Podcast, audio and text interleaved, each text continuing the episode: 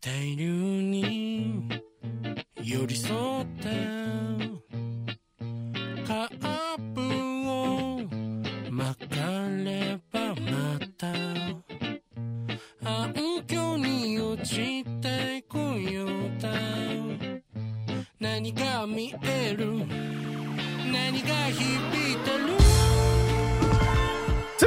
bem-vindos ao Chá de Trovão do episódio 11 de Odd Taxi. Eu sou o Thunder e a waifu tem culpa. Eu sou o Rafa e não faço picadinhos de pessoa, gente, por favor.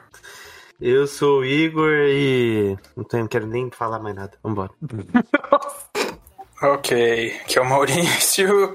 E ela morreu mesmo? Olha, o quanto a gente já foi beitado com Odd Taxi quanto a isso, cara. Porque esse, esse BO aí tá, ó, há tempos, hein? Tipo. Pois é. Inclusive. Pela, pela. Não, que, que- é, vamos lá. Ah, não, deixa quieto. Eu, eu pensei num negócio, mas deixa quieto. Depois eu comento.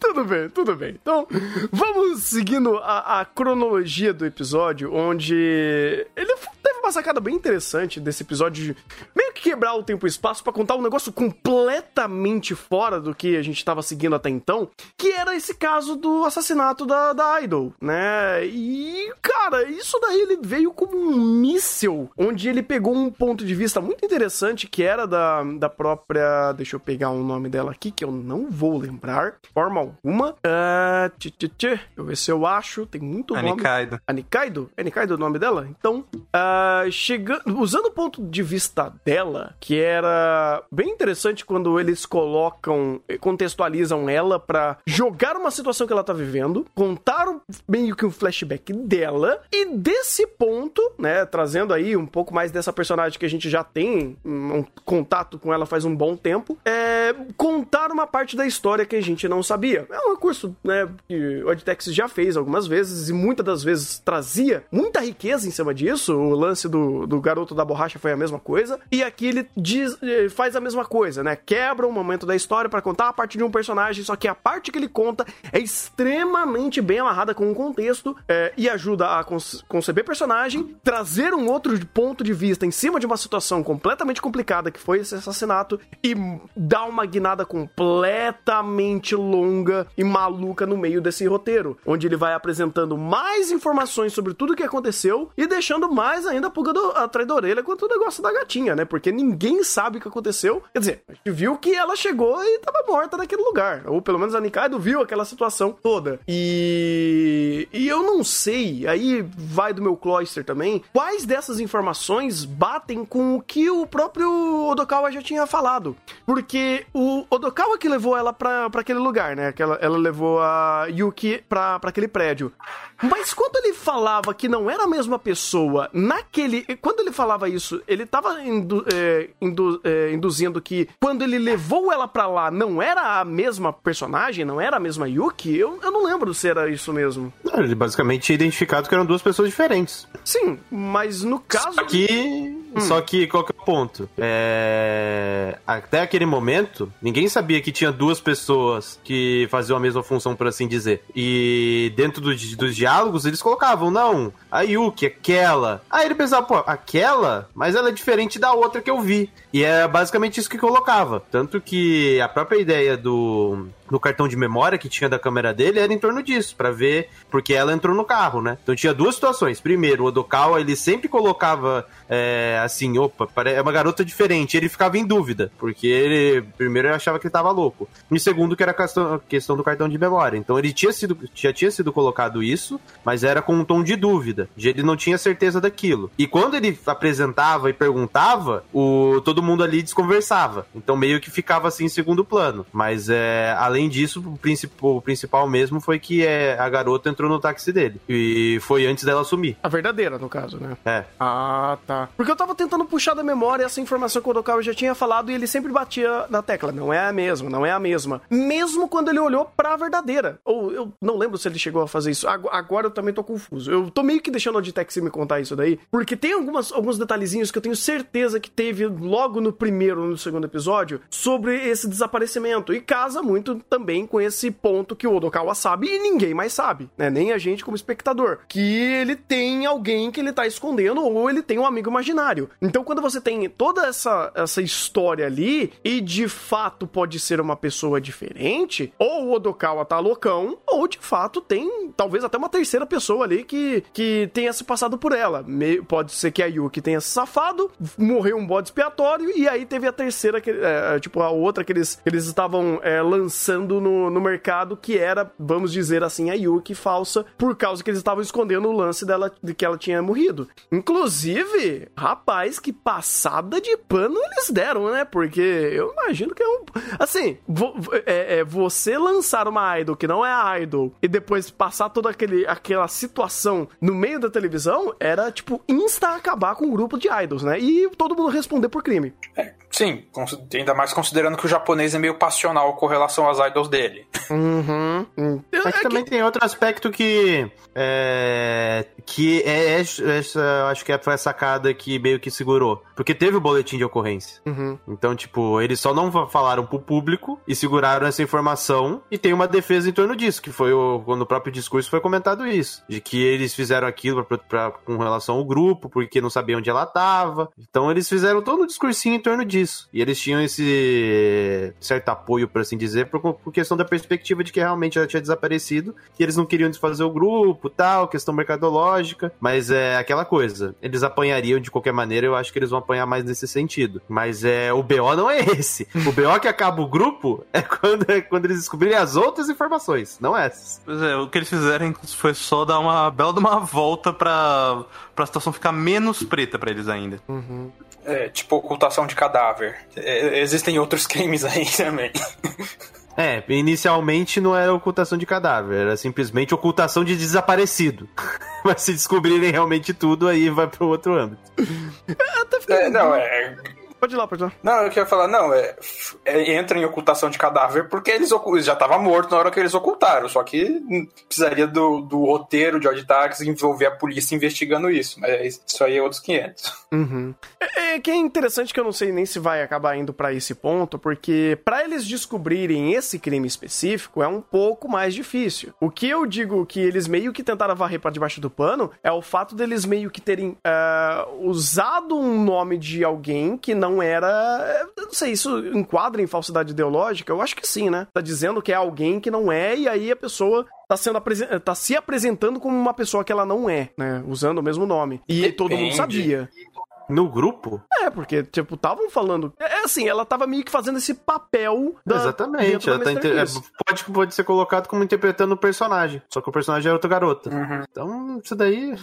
Acho que não tem muito disso, não. Não, pois é, pois é. Por isso que eu até é, não vou nem questionar tanto esse, essa bomba de, forma, de, de, de fumaça que eles jogaram, porque de fato eles tinham que explicar o ponto deles, né? Então eles tentaram limpar o máximo de, de acusações que poderiam ter em cima deles por fato de eles estarem. deles não saberem que, né, ela tinha morrido, então eles jogaram uma outra personagem, uma outra pessoa ali pra fazer o papel da Yuki e seguir com o grupo de idols, né? Então faz sentido a lógica que eles estavam usando ali. Tanto que pra chegar ao ponto deles estarem hum, é, conectados a esse crime de ocultação de cadáver, é, são outra coisa que pode acontecer, mas não é por, por esse por esse ponto que eles estão ligados, né? Essa, essa transmissão que eles fizeram era só pra dar o ponto deles do porque eles é, hum, fingiram, né, que, que ela tava ali e não, ela não estava ali. Então eles meio que deram aquela passada de pano que, assim, eu imagino que tenha colado bastante, né? Porque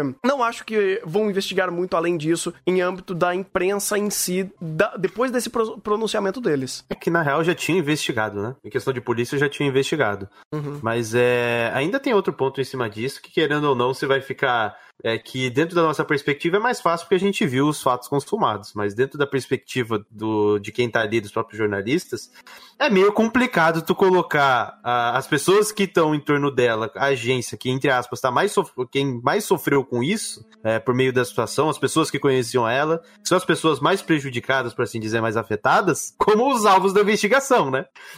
Exatamente. Então, vamos dizer assim, dentro do, do que é, foi estabelecido e do que a gente tem de padrão, por assim dizer, esse não é o padrão. É que a gente é influenciado pela forma como a obra contou e por saber os fatos do que aconteceu ali. Mas assim, quando você não tem esse conhecimento dos fatos e vai ver em cima dessa situação, a investigação não iria por esse caminho, iria por outro, né? Uhum. Principalmente com relação a, ao pai dela, o pai dela em específico, que tem um envolvimento com crime, e outro ponto que foi o que ele jogou verde, que é com relação aos fãs. Sim, por isso que eu, eu achei muito legal essa sacada que eles tiveram, porque eles meio que se protegem de algo muito pior que eles fizeram, ou de um conhecimento que eles já tinham. Eles não mataram ela. Pelo menos a gente não viu, não soube que algum dos integrantes dali acabaram matando, acabou matando ela. Pode ter sido um terceiro que a gente não sabe. Mas a- o fato de deles saberem que ela estava morta, ocultar o, ca- o cadáver e jogar essa cortina de fumaça meio que, olha, vamos fingir aqui que nada disso aconteceu, segue o jogo, deixa as investigações ali, deixa a polícia trabalhar. Aí, quando acontecer isso, a gente vem a público e fala do, do nosso lado.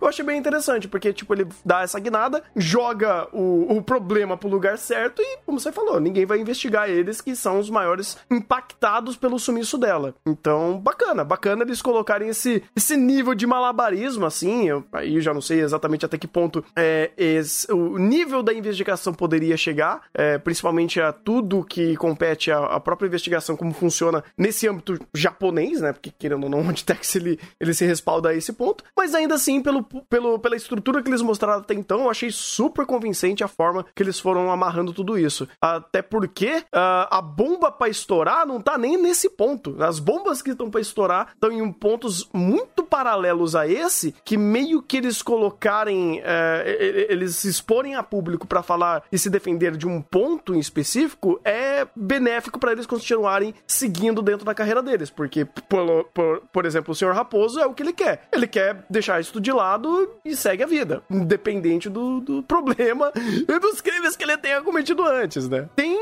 outro lance interessante nisso tudo, que é muito interessante como, de novo, o Adtex nos mostra ah, essa, essa construção de situações que ele vai passando em cima de um personagem. Eu adoro como o Oditex ele, ele, ele sabe respeitar essa ideia de ótica. Porque a Nikaido, passando por tudo que ela tá passando nesse episódio e contando a vida dela, tanto da parte do crime que aconteceu, quanto de outros âmbitos da vida dela, aumenta muito a empatia que a gente tem com esse personagem e estrutura muito melhor a narrativa pela, pelo, pelo que ela pode ver, porque ela tá vendo o que ela tá sentindo. Aí você amarra com como conta a história e como você tem mais um personagem bem elaborado aqui na narrativa. Eu não sei se isso vai ser utilizado mais pra frente, mas em âmbito de construir um personagem pra gente ter mais um bom personagem aqui, eu acho super válido. É, porque não é apenas a, pelo ponto da ótica dele na narrativa, mas como ele também acrescenta bastante disso, porque a própria Nikaido,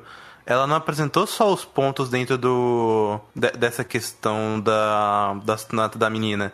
Ela também apresentou a relação que ela tinha com o Baba, ela, ela mostrou o, o próprio ambiente que ela estava vivendo dentro do, é, do grupo das idols. Ela apresentou também um, um lado dela quanto dos ciúmes, a, a, o ci- ciúmes não, inveja em relação à outra. Ela apresentou a forma que pa- como a- o grupo estava participando em relação à máfia. Então, tipo, não só de ótica, mas ele também apresentou mais elementos que, apesar da gente saber, é, por ter sido ela, acaba agregando pra todo esse grupo de coisas acontecendo. Que mostra mais uma vez a forma como o Oditax é muito inteligente dentro do roteiro pra conseguir encaixar e trabalhar tudo isso. Usando até É, a antipatia dela como uma forma de defesa, né? Vai lá. Maurício, desculpa, te cortei. Não, beleza. É, é a que- é, eu, eu acho interessante também nisso tudo, de como que ele vai, além de recontar as coisas que a gente sabe com outro ponto de vista, ele explica, ele explica alguns mais processos. Então a gente, a gente vê por meio da visão dela que o grupo já tinha envolvimento com, a coisa, com coisas da Yakuza, mas não era direto. O envolvimento direto com a parte de extorsão veio depois desse incidente, como uma forma de pagamento pelos serviços ali de investigação, de ocultação de cadáver e tudo mais. E eu acho interessante como, tipo, agora a gente tem uma visão mais completa e direta, meio que, entre aspas, fecha, pelo momento, a história de como aquele grupo de idol chegou naquele status, daquele comportamento que elas estavam tendo. Né? E um outro ponto que eu acho interessante dessa, desse incidente aí é de que, como ele conectou algumas partes que a priori estavam muito separadas, porque a priori essa garota que morreu, a gente, pelo menos eu, ligava ela diretamente àquele, àquela anta tatuada. Anta o animal, tá? Não, não característica. Até porque Mas a única anta Yakuza. anta que tem aqui não é tatuada, é um macaco, né? Tá bom, eu vou falar outro animal, o tapir. Eu acho, eu acho que é tapir. Pera aí, dois minutinhos. Caralho, mano, aí, aí é foda. Não, não dá pra fazer piada assim. Aí é foda. O, aí o cara vai usar de argumentos lógicos. Ah, é foda. Beleza, tapir. Agora, agora não tem trocadilhos. é... Então, é, porque antes, não sei, a minha percepção, quando eles falavam, ó, essa garota, ela é filha do chefão da máfia, ela é filha do chefe, alguma coisa do tipo, não sei. É, você, eu, pelo menos eu conectava diretamente ao tapir tatuado que aparecia como Big Boss da máfia e tudo mais, o Yakuza tatuado e tudo mais. E nesse episódio, a gente viu que ela era filha do babuíno, do babuíno do do Hakugo lá da vida. O que tá, o que, justamente o que tá julgando o concurso de piadas. Então eu, eu- eu achei interessante como o Odd Taxi ainda conseguiu dar uma guinada, que essa conexão entre os grupos foi por um lado completamente inesperado. Porque se você for pegar pelos outros episódios, a gente esperava uma conexão por um lado, e agora ele conectou esse incidente das idols a esse personagem que apareceu muito pouco, mas ele é recorrente no enredo, que é esse que esse ator, acho que de Hakugo aí, o, o babuíno, o babuíno da cara azul, e com que está conectado com a questão do- dos, dos dois lá, comediantes lá e tal. Então é interessante como o Oditax vai fazendo essas bolas curvas a ponto de me fazer questionar se o negócio lá do, do grande. Esqueci o nome do cara do episódio passado. O- Qual, quem- qual, qual a característica do cara? Do Kabasawa. Do Kabasawa Tati. Ah, sim. se o, se o, se o, negócio, se o negócio dele realmente tá encerrado. Porque do jeito que o Oditaxi vai co- conectando as coisas, eu não sei mais o que tá pra vir. É interessante porque ele deixa ainda essas bolas quicando. E esse é um episódio, como um episódio em si, eu acho muito positivo. Porque ele trouxe mais uma conversa de alguma coisa que a gente não tava vendo em primeiro plano. Porque agora esse episódio era pra ser basicamente o que aconteceu com, com o, o, Shun, né? O cara que ganhou na loteria, que ele era pra ser sequestrado e o plano do, do Dobo é, ia continuar em si, né? Então a gente já tinha mais ou menos isso setado. Só que quando ele dá essa outra guinada, ele começa a mostrar um problema lá de trás e traz isso de novo pra primeiro plano, gastando um bom tempo do episódio, né? Usando um bom tempo do episódio pra fazer isso, ele, to ele torna a percepção do episódio em si ou da cronologia dos acontecimentos muito mais interessantes, porque ele amplia de novo nossa visão de possibilidades. Ele amplia de novo certos incidentes que estão acontecendo que são muito bem amarrados. Porque você trazer agora o ponto da Nikaido e falar tudo isso e explicando toda essa base, você vai recontando uma série de passagens desses personagens e meio que fechando algumas lacunas que tinham ficado em aberto ou abrindo mais algumas explicações. E o final dessas explicações culmina de fato nos acontecimentos que estão rolando. E sendo e, um dos pontos mais importantes do episódio, pelo menos do andamento dele, o pronunciamento das idols. Então é um episódio que ele consegue mudar um pouco da dinâmica que- das regras que estavam acontecendo para nos entregar mais informações de formas paralelas do que estavam acontecendo até então que agregam bastante a outros elementos, a outros personagens que não estavam em primeiro plano do, do- dos acontecimentos que estavam acontecendo até então e joga de novo múltiplas possibilidades e perspectivas sobre os, os acontecimentos até então. É, eu gostei, eu gostei. Inclusive, é muito bom porque tira aquele protagonismo do Odokawa que a gente tava vendo até então e jogando aí outras bombas no, no, no decorrer da história com o próprio policial que sumiu, né? O, irmão bonzinho lá que desapareceu o, o- o bananão ali, ou trazendo algumas mais informações sutis sobre. É, eu sou policial corrupto, mas eu tô trabalhando contigo, né? Tem o meu patinho aqui, que, que é o meu bode expiatório, talvez, não sei. Eu achei muito canalha do diretor. Ah, então eu tô do seu lado, fica tranquilo. Aí aparece o patinho e você fala, hum. E aí lembra uma coisa bem interessante que foi até contado no. Acho que foi no primeiro ou no segundo episódio. De quando ele foi entrar no, no táxi do local e dar uma é, é, verificada, né? Uma averiguada naquele táxi. Então você, ah, será então que você estava realmente rastreando ou colocando alguma escuta, alguma coisa em cima do local, então você já sabia que a merda tava rolando? É interessante. De novo, mais coisas para você ficar pegando de detalhe e sua mente inflar e você explodir. É, mas é, aí eu vejo com valor nem a expansão tanto assim, porque basicamente os elementos que foram postos com a questão desse flashback, por assim dizer, foi, foram elementos de conexão. Então eles basicamente ele segmentou e explicou a correlação dos personagens. Então nos momentos de episódios anteriores, a gente, quando a gente via personagens interagindo, a gente não sabia a base em torno daquela situação, a gente não tinha o contexto, por que, que aqueles personagens estavam interagindo, por que, que eles estavam interligados no mesmo contexto. Aqui ele segmentou e explicou tudo isso. Mas o que eu acho mais interessante disso não é nem esse aspecto, porque isso daí o Odd Taxi ele faz sempre sempre. Ele sempre coloca lá um ponto nos episódios anteriores, ele vai conectando eles e vai abraçando essa, essa amplitude e, e segmentando bem no roteiro. O que eu mais gostei foi a volta. Porque a partir do momento em que chega no, na, vamos dizer assim, no, no real time, ou como diz Lane, no present time. ah, boa, boa. é, você vê, você sente que a toda aquela construção reverberou para aquele momento. Porque toda aquela explicação e contextualização não foi jogado. Não, aquilo tudo foi segmentado porque a partir do momento que encerrou, por assim dizer, o flashback, foi quando teve o um momento de reviravolta, opa, chama o corpo. Então, opa, aí começa a estourar bomba para todo lado, mas a gente precisava daquele contexto e quando acaba o flashback, estoura essa bomba e ele começa a conectar os pontos e cada um dos personagens que estavam correlacionados no flashback ou que, mesmo que não estavam correlacionados diretamente, acabaram afetados, eles foram para primeiro plano e começou a conectar. Ou seja, ele, ele segmentou bem o flashback, contou muita coisa que precisava ser contada, se utilizou do flashback como gatilho para pro plot principal do episódio e saiu conectando isso com os outros personagens que não estavam em primeiro plano até aquele momento. Ou seja, cara, ele fez em estrutura da narrativa, ele fez algo fantástico porque é um excelente uso do flashback, que é aquilo que a gente comenta, da forma como é utilizado, seja pelo gancho da ida, seja pela forma como ele volta, mas ele precisa ter um contexto, precisa ter uma base.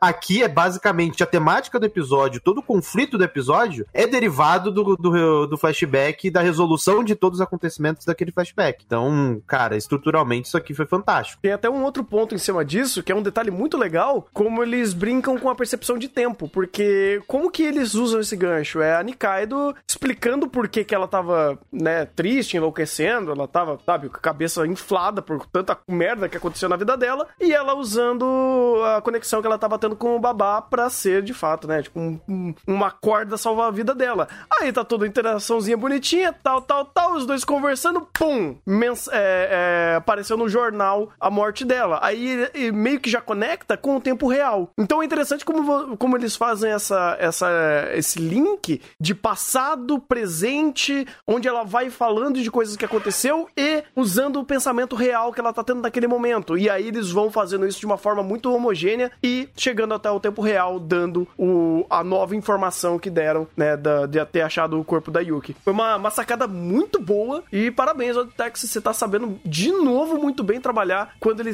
ele quer sair do, do tempo real, contar uma parte de um personagem e ir reconectando. Né? Obrigado por, por usar um termo melhor, né, de, de fato, é, ele tá mais reconectando do que de fato expandindo uh, o, o, o, os links que ele tava fazendo do roteiro. Mas bem, uh, deixa eu ver. Teve também a parte do, do, do gorila, né? O Dr. Gorila aqui. Ele ainda rolando da mesma forma que ele tava rolando antes, de uma coisa tão, sei lá, fora do, do plano, do, do, do tempo do anime, que tá meio que se tornando só um, um momento de monólogos de daquelas daquelas informações análogas a tudo que tá acontecendo sem muita conexão, só para ir te dando mais doses homeopáticas de informação?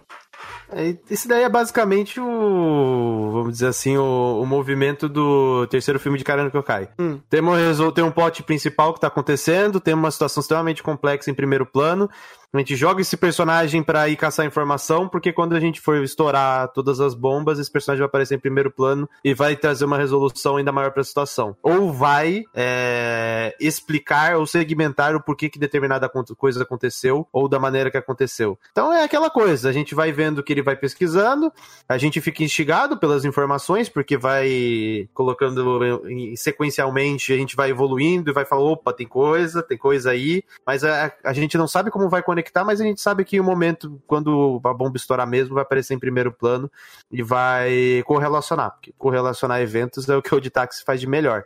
E basicamente é- é, esses momentos do Gori que é pra mostrar esse aspecto, de mostrar aos poucos, pra instigar, pra também trazer ele em primeiro plano e também pra manter a dinâmica de Oditax, de fazer muitas transições de cena, trabalhar em muitos planos diferentes, com personagens diferentes, pra você ficar sempre ligado a todos e dar aquela sensação de, cara, tem muita coisa acontecendo, porque realmente todos os personagens vão aparecendo em primeiro plano e vão variando, alguns mais, outros menos, depende do episódio, mas eles aparecem lá em um momento ou outro e também pra contextualizar, pra você não esquecer que ele tá na narrativa. Eu acho, isso muito importante, porque quando você olha pro personagem, não é só o personagem que você vê, você vê toda a bagagem e o contexto que tá em volta dele. Então, olha pro Gori que eu lembro do Dokal. Então, no Dokal não precisa fazer isso em primeiro plano pra mim saber que ele existe, pra mim ficar ligado com determinada coisa que ele vai trabalhar em primeiro plano. Só de ver determinado personagem, eu já fico ligado no contexto dele e eu já sei que, opa, isso aqui pode aparecer. Então, querendo ou não, só de existir essa cena, você vai conectando as coisas, mesmo que não tenha um diálogo explícito ou nada do gênero. Uhum. Faz sentido, faz sentido. Até dá mais função pra um personagem, né? É, gostei, gostei, faz sentido. Mas isso se aplica também de uma forma até um pouco diferente aos próprios comediantes, né? Porque eles estão ali meio que vivendo no,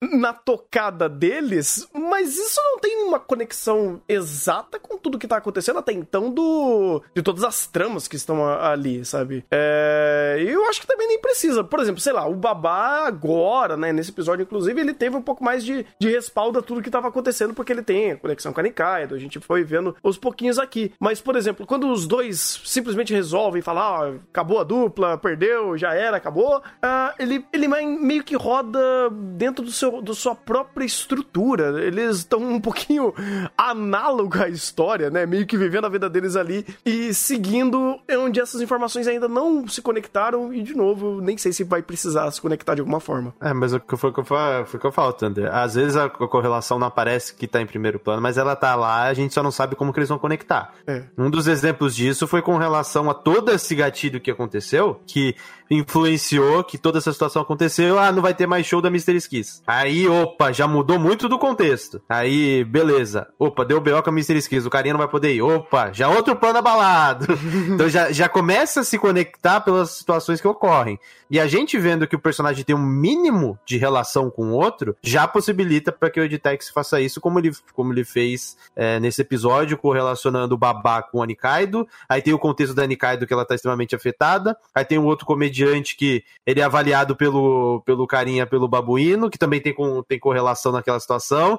Porque, se eu não me engano, ele que tinha pedido para abrir, ele que foi conversar com ele para fechar o BO. Então, tipo, tem, cara, tem muita coisa que se conecta e que às vezes só, só precisa do, do, do gatilho correto na situação para esses personagens correlacionarem em primeiro plano. Porque depois do gacha, depois do, do que como eles correlacionaram o gacha, eu não duvido de mais nada.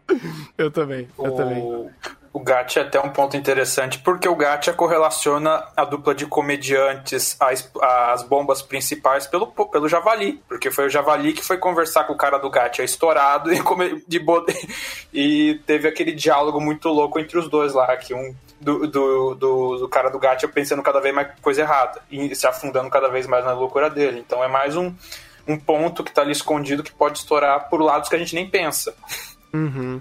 Ou até pelo menos. Pelo menos até pela utilidade deles, porque querendo ou não, mesmo que eles não estejam é, ativamente dentro da, do, do- de todo o caos principal do Dokal, eles ainda conseguem puxar um monte de gancho da narrativa e ainda ter a, a narrativa própria. Mesmo que ela não tenha é, tanto destaque como a principal, você ainda tem todo é, até elemento temático de puxando, pô, a Mr. Kiss acabou, pô, a, gente- a nossa também vai acabar, e os dois têm uma conexão, então já tudo corrobora dentro do próprio texto pra fazer funcionar. É verdade, né? Porque daí ele engancha uma rima temática pra fazer a- o momento desses dois personagens que até então estão ali, tipo, um pouquinho paralelos à história, mas extremamente funcional. Eu, eu gosto, inclusive, que o Oditex faz isso, sabe? Nem tudo precisa estar amarrado necessariamente à trama principal. Quando tá, é bom, né? Mas é, ele pode existir análogo a tudo isso e continuar vivendo a sua vidinha, porque que tem de personagem aqui é brincadeira, sabe? Tem muito personagem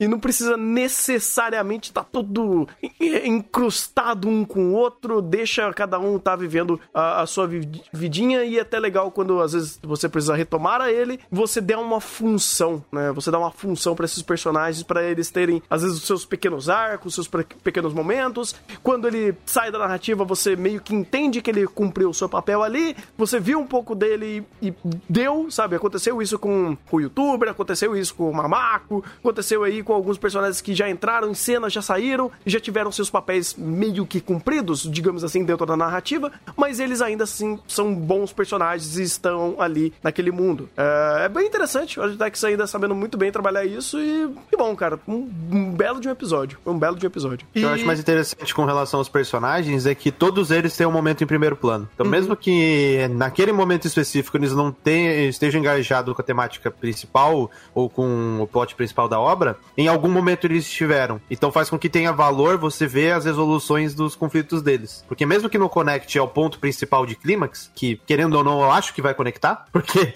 é, o nível de proporção que foi criado nesses eventos é tão grande que ele pode afetar todo mundo facilmente. Então eu, eu duvido que eles não vão ser afetados de alguma maneira, mesmo que direta ou indireta, é, com relação a isso. Mas mesmo que não sejam, é, a partir do momento que eles têm um conflito e, tem, e eles aparecem em primeiro plano e tem valor naqueles, naquelas passagens, porque aqueles personagens realmente têm valor pra narrativa, pode não ser pro plot principal, mas pode ser em outros, outros eventos, por assim dizer, ainda, ainda vejo valor nessas passagens. Pois bem,